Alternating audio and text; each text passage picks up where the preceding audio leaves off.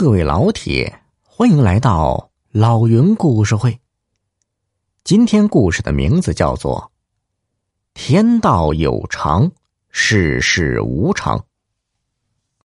这个故事呢，发生在古代，传说在明清时期，具体时间不详。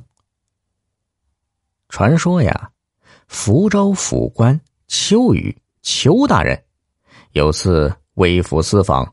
到雷公庙附近，见庙前呢搭着一个戏台，在演一出古怪的骷髅戏。一具骷髅身披着戏袍，举手投足间惟妙惟肖。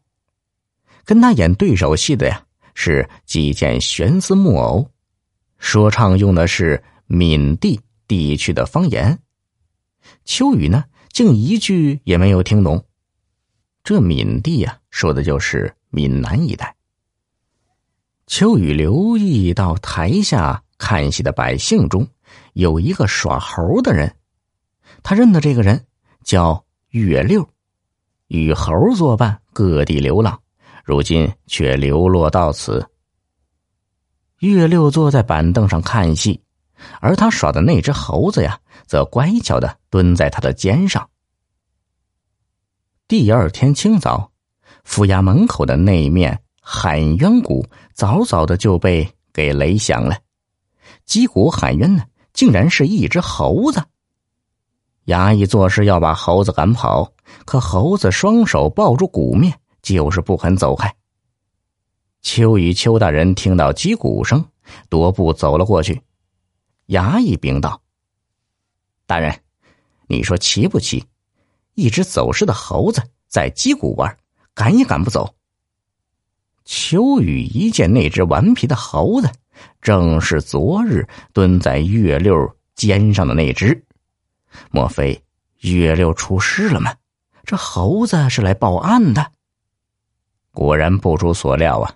没多久，雷公庙扫香会的驼背大爷就向当地里政报案。说是雷公庙前有人死了。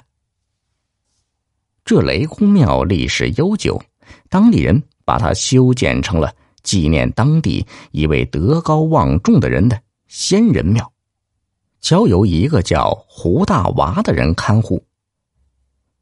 雷公庙的杨槐树下有一张石桌，正趴着断了气的月六。仵作赶紧查验尸首。发现月六是中了毒了，驼背大爷禀道：“大人，昨晚耍猴人月六看了一整晚的骷髅戏，他因与胡大娃熟悉，小民就留他住在了雷公庙。后来那月六去殿前村买了一坛酒，是一个叫谢东的屠夫和他。”在那杨槐树下喝的。秋雨想起昨晚的戏来，问道：“那骷髅戏是何人所演呢？”“哦，昨晚是谢屠夫和另一个乡民在耍的。呃，胡大娃回了趟老家，还没有赶回来呢。”秋雨来到了谢屠夫的家，谢屠夫一听月六死了，大吃一惊。他昨晚的确和月六喝了酒，但是他压根儿也想不到月六会死掉。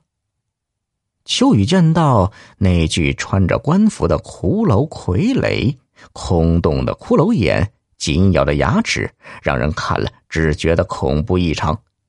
却有人呢拿着这尸骨耍着玩那这尸骨到底是何人呢？秋雨盯住那件官袍。发现竟然是一件三品孔雀官服。大胆谢东，你的骷髅和身上的官袍是从何而来？如实讲来。秋雨怒道：“谢东是吃了一惊啊！大人，这具骷髅乃是胡大娃在乱坟岗捡回来的，而这官袍乃是一名当官的送给胡大娃的。”这在雷公庙是家喻户晓的事，而小民除了杀猪外，偏爱这些悬丝傀儡戏，这些本领也是胡大娃教给小民的。